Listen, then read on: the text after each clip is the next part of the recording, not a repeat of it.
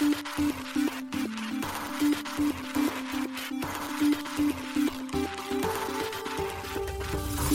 しい経済ニュース。この番組では現当社のメディア新しい経済が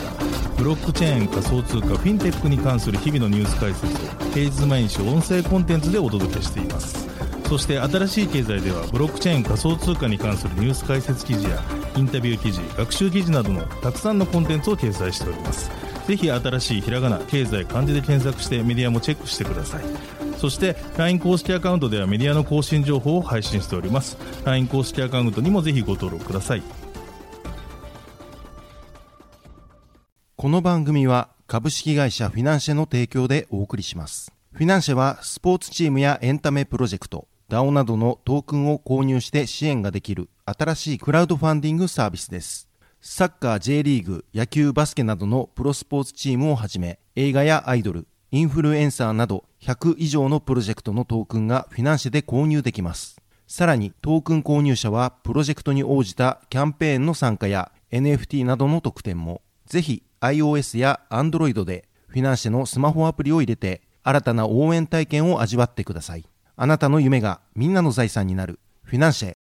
現当社新しい経済編集部の大塚です。高橋です。はい、本日は5月の12日金曜日です。今日のニュースいきましょう。バイナンス US 創業者 CG 所有の過半数株式を削減する方法を模索、報道。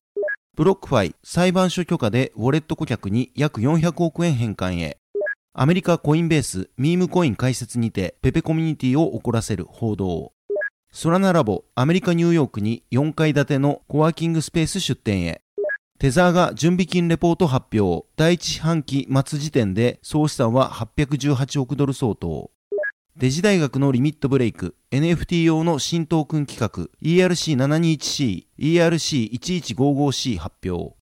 EY、イーサリアムベースの CO2 排出量追跡プラットフォーム EY OpsChain ESG ベータ版を提供開始。スイスのシグナム銀行、コスモスのカストディとステーキングのサービス開始。陸上の寺田明日香選手、フィナンシェでトークン追加発行。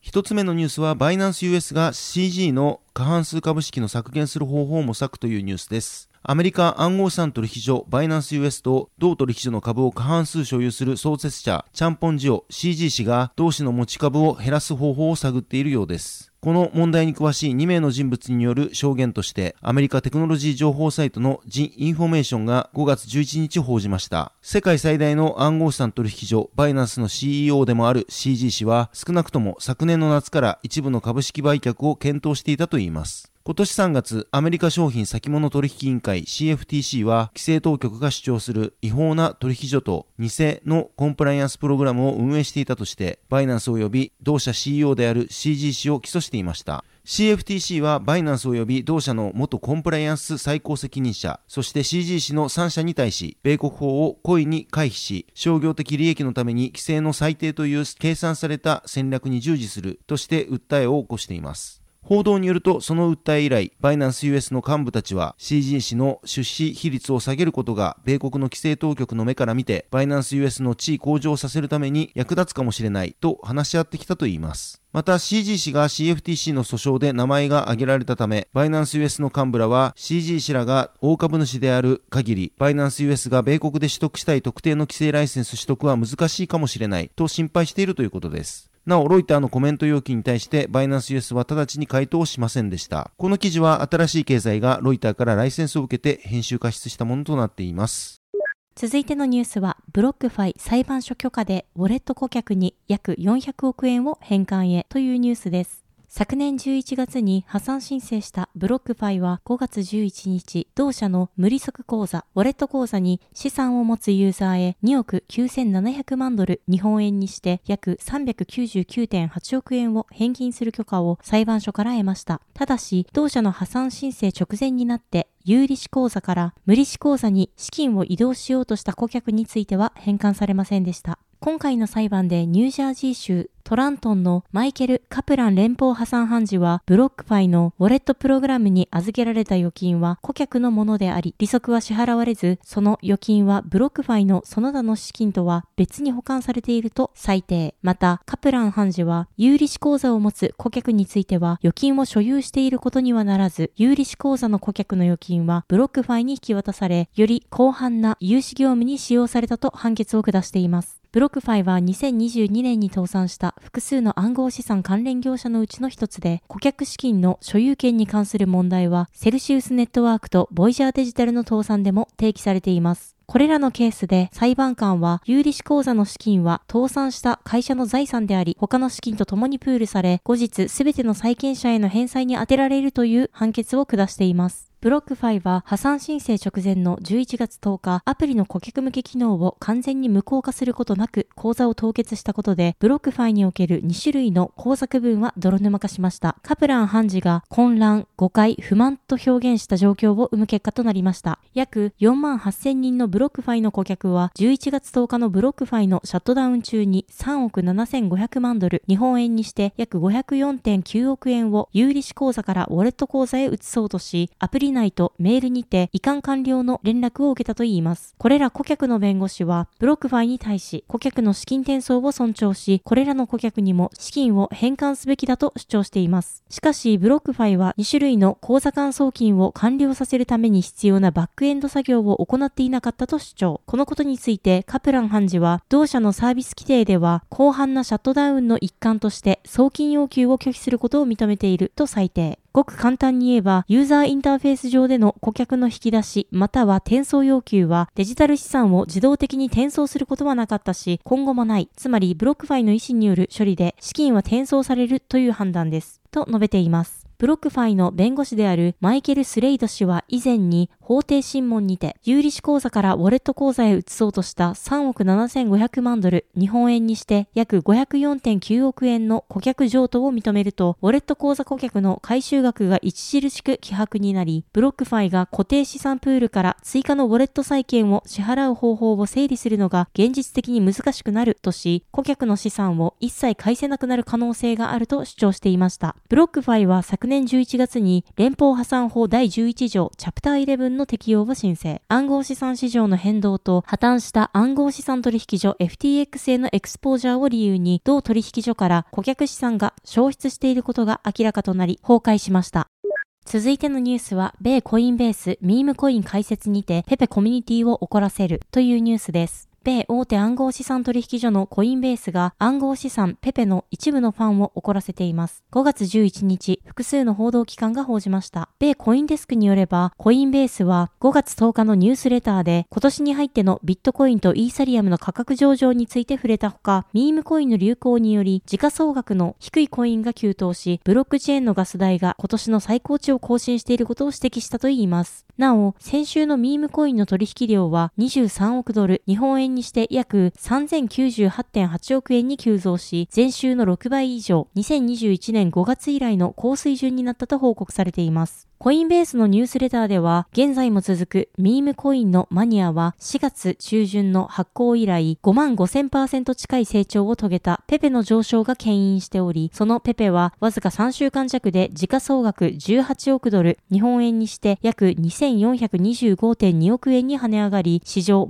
最も急成長したトークンの一つとなったと記載されています。また、開発者によってビットコインのブロックチェーン上で直接トークンを発行できる BRC20 トークン規格が導入されたことに伴い、ビットコインベースのミームコインの成長も促進されていると述べられています。このニュースレターでコインベースは、ペペのモチーフとなっているカエルのペペがインターネット上で差別的表現に使用されていると記述。このことが一部の暗号資産関連のツイッターコミュニティの人々を激怒させる結果となり、一時、ハッシュタグデリートコインベースがトレンド入りする事態となりました。具体的には同ニュースレターではペペについてこのトークンは20年近く前にコミックストリップのキャラクターとしてインターネット上に初めて登場したカエルのペペをベースとしているとし、名誉毀損防止連盟 ADL によると時間の経過とともにそれはオルタナ右翼のグループによって憎悪のシンボルとして共同利用されてきたと記載されています。これを受けツイッターのペペコミュニティからペペはヘイトシンボルではないという指摘が噴出。コインベースのアカウントを閉鎖し、他の暗号資産取引所のサービスへくら替えするという内容のツイートも見られました。なお、ADL のサイトによれば、カエルのペペの使い方の大半は今も昔も偏見のないものだ。しかし、4ちゃん、はっちゃん、レディットなどの人種差別的なミームイメージを作ることに喜びを感じるユーザーが多いネットの場でミームが広まりにつれ、人種差別や反ユダヤ主義などの偏見をテーマにしたペペミームが一部存在することは不可避であったとし、ミームの使用を文脈の中だけで検証することが重要だ。ペペのミームを投稿したという事実だけで、その人が人種差別主義者や白人至上主義者であることを意味するわけではないと記されています。また、ニュースレターには面積事項として必ずしももコインベースまたはその従業員の見解を反映するものではないと記されているものの、コインベースが記載したペペに関する表現は暗号資産関連のツイッター界隈で炎上の火種となる結果となりました。この事態を受け、コインベースの最高法務責任者であるポール・グレワル氏は5月12日のツイッターにて大変な過ちを犯し申し訳ないと謝罪。昨日、私たちはトレンドトピックの事実に基づいたイメージを伝えるためにペペの概要を共有した。これはミームの歴史の全体像を提供するものではなかったため、コミュニティの皆様にお詫びすると述べています。なお、同社ニュースレターでも謝罪及び修正の上、記事を更新した旨が記載されています。コイン月光によると、ペペの時価総額は5月6日に記録した最高値の約18億2000万ドル、日本円にして約2453億円から、執筆時点の2023年5月12日15時30分時点では4億6126万ドル、日本円にして約621.7億円まで下落しています。また、ブロックチェーン分析会社のルックオンチェーンのデータによれば、元テック起業家のジェフリー・ファンのオンライン人格とされる町ビッグブラザーが過去4日間で合計73.4イーサのペペを購入。同イーサは約13万7000ドル、日本円にして約1845.6万円相当で、ペペの平均購入価格は0.000002082ドルだといいます。なお、同氏は暗号資産界隈ではあまり良い噂のない人物とされています。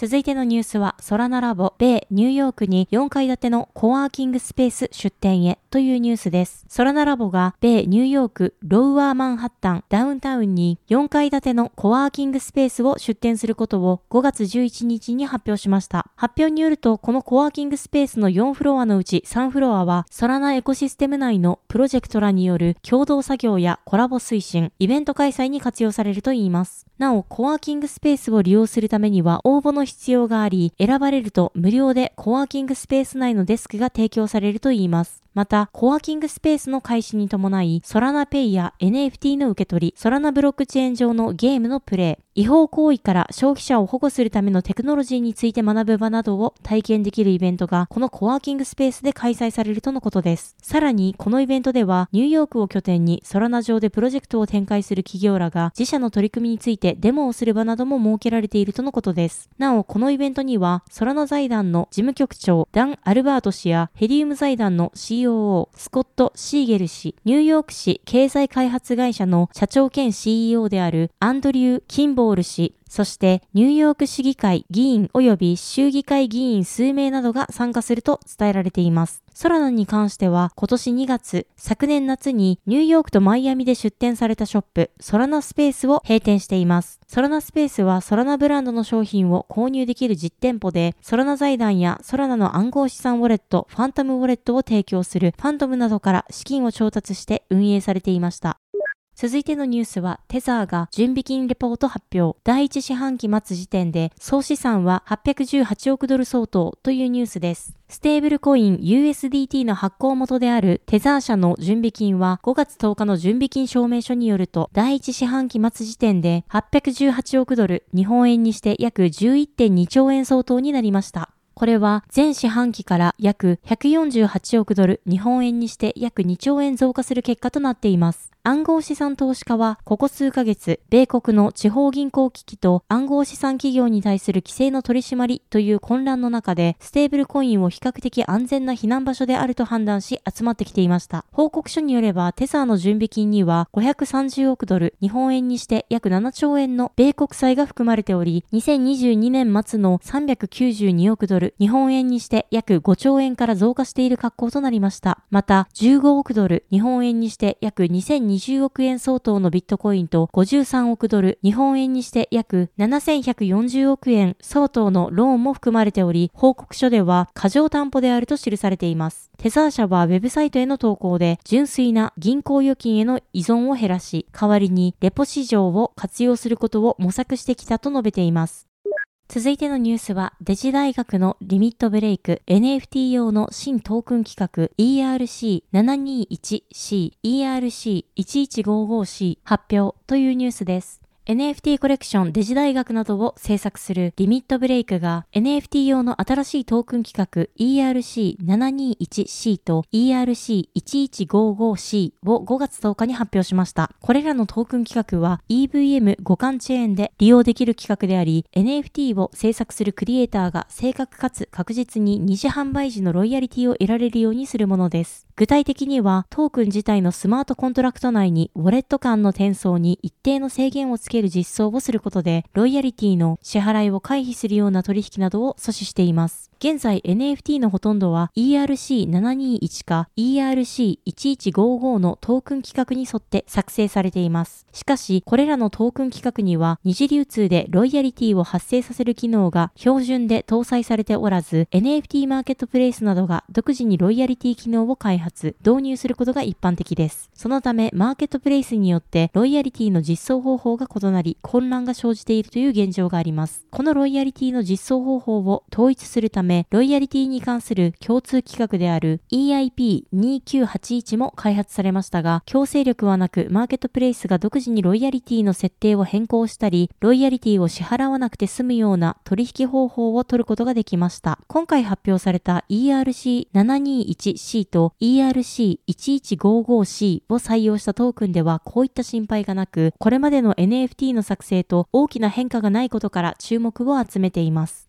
続いてのニュースは EY がイーサリアムベースの EY オプスチェーン ESG ベータ版を提供開始というニュースです。四大監査法人の一社である EY が CO2 排出量追跡プラットフォーム EY オプスチェーン ESG ベータ版の提供開始を5月10日に発表しました。同プラットフォームはイーサリアムブロックチェーン上に開発されており EY ブロックチェーン SARS プラットフォーム上で利用可能になっているといいます。EY オプスチェーン ESG では CO2 排出量の検証可能な単一のビューを提供することでカーボンフットプリントを正確に測定、追跡することに苦労している企業のニーズに対応するということです。また消費者、ビジネスパートナー、規制当局が求める透明性をトークン化を利用したエコシステム内の排出量とカーボンクレジットのトレーサビリティのためのプラットフォームを通じて提供するといいます。なお、EY オプスチェーン ESG は排出量をトークン化するための業界認定プログラム、 InterWork Alliance for Carbon Emissions Tokens の基準に基づいて構築されているとのことです。EY はこのソリューションにより企業は脱炭素化に伴う環境負荷の低減に使用したカーボンオフセットの真正性を証明できると述べています。EY のグローバルブロックチェーンリーダーであるポール・ブロディ氏は、詳細なトレーサビリティにより炭素排出量を特定の製品出力に関連づける機能を含むトークン化を通じて排出量目録を追跡することができます。炭素クレジットのトークンを使用することで企業は脱炭素化に向けた行動の両方を可視化できるようになりましたとコメントしています。EY は昨年5月、イーサリアンブロックチェーンを活用したサプライチェーンのトレーサビリティマネジメントソリューション、EY オプスチェーンサプライチェーンマネージャーのベータ版の提供を開始しています。一般的に企業向けのブロックチェーンを活用したトレーサビリティサービスは、プライベートもしくはコンソーシアムのブロックチェーンで開発されることが多いですが、こちらの EYOPS チェーンサプライチェーンマネージャーでは、パブリックブロックチェーンに対応して商品のトレーサビリティ及び在庫の管理、分析を行っています。なお、このソリューションは EY とポリゴンが共同で開発するプライバシーに焦点を当てた Ethereum Virtual Machine 互換のプロダクトであるポリゴンナイトフォール上で開発されています。EY とポリゴンは2021年9月より協業を開始しています。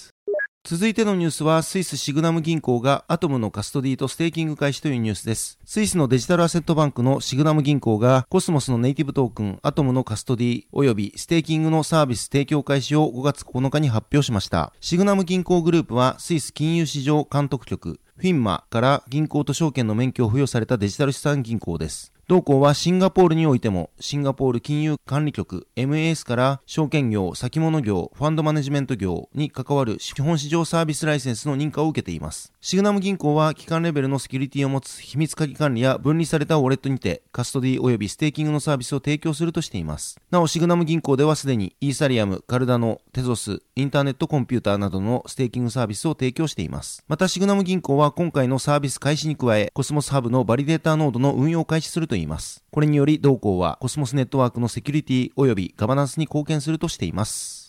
続いてのニュースは、寺田明日香選手がフィナシでトークン追加発行というニュースです。陸上競技女子100メートルハードル日本記録保持者の寺田明日香選手がトークン発行型クラウドファンディングサービスフィナンシにてトークンの追加販売を行うことを5月8日に発表しました。寺田明日香選手は陸上競技女子100メートルハードルで日本選手権を3連覇するも一度競技を引退した経歴を持つ選手です。2016年に7人制ラグビーに競技転向する形で現役復帰し、2019年に陸上に復帰、2021年には東京オリンピックに出場し、日本人では同種目21年ぶりとなる準決勝進出を果たしています。なお、寺田選手は2021年10月にアスリートとファンの新しいファンモデルを確立していくファンコミュニティ運営を行うため、フィナンシェでアスカトークンを発行していました。そんな寺田選手は6月に自身がプロデュースするトレーニングジム、プロブライトを東京池袋にオープンします。これにあたり寺田選手はフィナンシェでのトークン追加発行で開業資金を集めるといいます。なお寺田選手はキャンプファイヤーでもクラウドファンディングを同時に開始しています。また、ジム開業とともに寺田選手は、共に作るフィットライフ、 Training to Earn プロジェクトをスタートし、トークンホルダーにジムの概要、コンセプト、事業プランの共有を行いながら運営を進めていくとのことです。なお、アスカトークン購入者は特典として、トークン保有者限定コミュニティへの参加や、プロジェクトを盛り上げるコミュニティの投票企画への参加、参加型イベントへの招待、特典抽選への応募などの権利が得られます。投票はトークン保有数に応じて投票数が多くなる仕組みや、保有しているトークン数の割合によって抽選特典の当選確率が変動する仕組みとなっています。また、一定のトークンを保有するユーザーには限定の特典も提供されます。アスカトークンの追加販売は5月8日から開始しており、6月7日まで実施される予定です。今回のアスカトークン販売メニューは、支援コース1万ポイント分のトークン、支援コースに1万5000ポイント分のトークン、プラスフィナシェ限定販売、寺田選手、スタッフ使用予定、皆でデザインを決めるオリジナルジムタオル、支援コース3、2万ポイント分のトークン、フィナシェ限定販売、寺田選手、スタッフ着用予定、皆でデザインを決めるジム T シャツ、支援コース4、3万ポイント分のトークン、プラス寺田選手とチームアスカの経営戦略会議参加券、支援コース5、5万ポイント分のトークン、プラス、フィナンシェ限定販売、寺田選手、スタッフ使用予定、皆でデザインを決めるジムパーカーの5つが用意されています。それぞれのメニュー購入者には、購入ポイント分のトークンが付与されるほか、先ほどお伝えしたトークン保有者限定コミュニティへの参加、コミュニティ主催の投票企画や抽選応募企画への参加権利や NFT となる第2回サポーター記念コレクション001が付与されます。またその他にもメニューごとの特典が用意されています。なお、フィナンシェポイントはフィナンシェプラットフォーム上でのみ使用できるポイントのことで1ポイント1円で購入ができます。また、アスカトークン及びフィナンシェで発行されているコミュニティトークンについては金融商品取引法上の有価証券ではなく資金決済法上の暗号資産でもないということです。記事にプロジェクトオーナーの寺田明日香氏よりコメントをいただいております。ぜひ合わせてご覧ください。はい、本日のニュースは以上となります。このように私たち、新しい経済編集部では、ブロックチェーン、暗号資産に関するニュースを平日毎日ラジオで配信をしております。本日ご紹介したニュースはすべてサイトの方に上がっております。ぜひサイトの方も見に来てください。新しいひらがな、経済漢字で検索して見に来ていただければと思います。それでは本日はありがとうございました。ありがとうございました。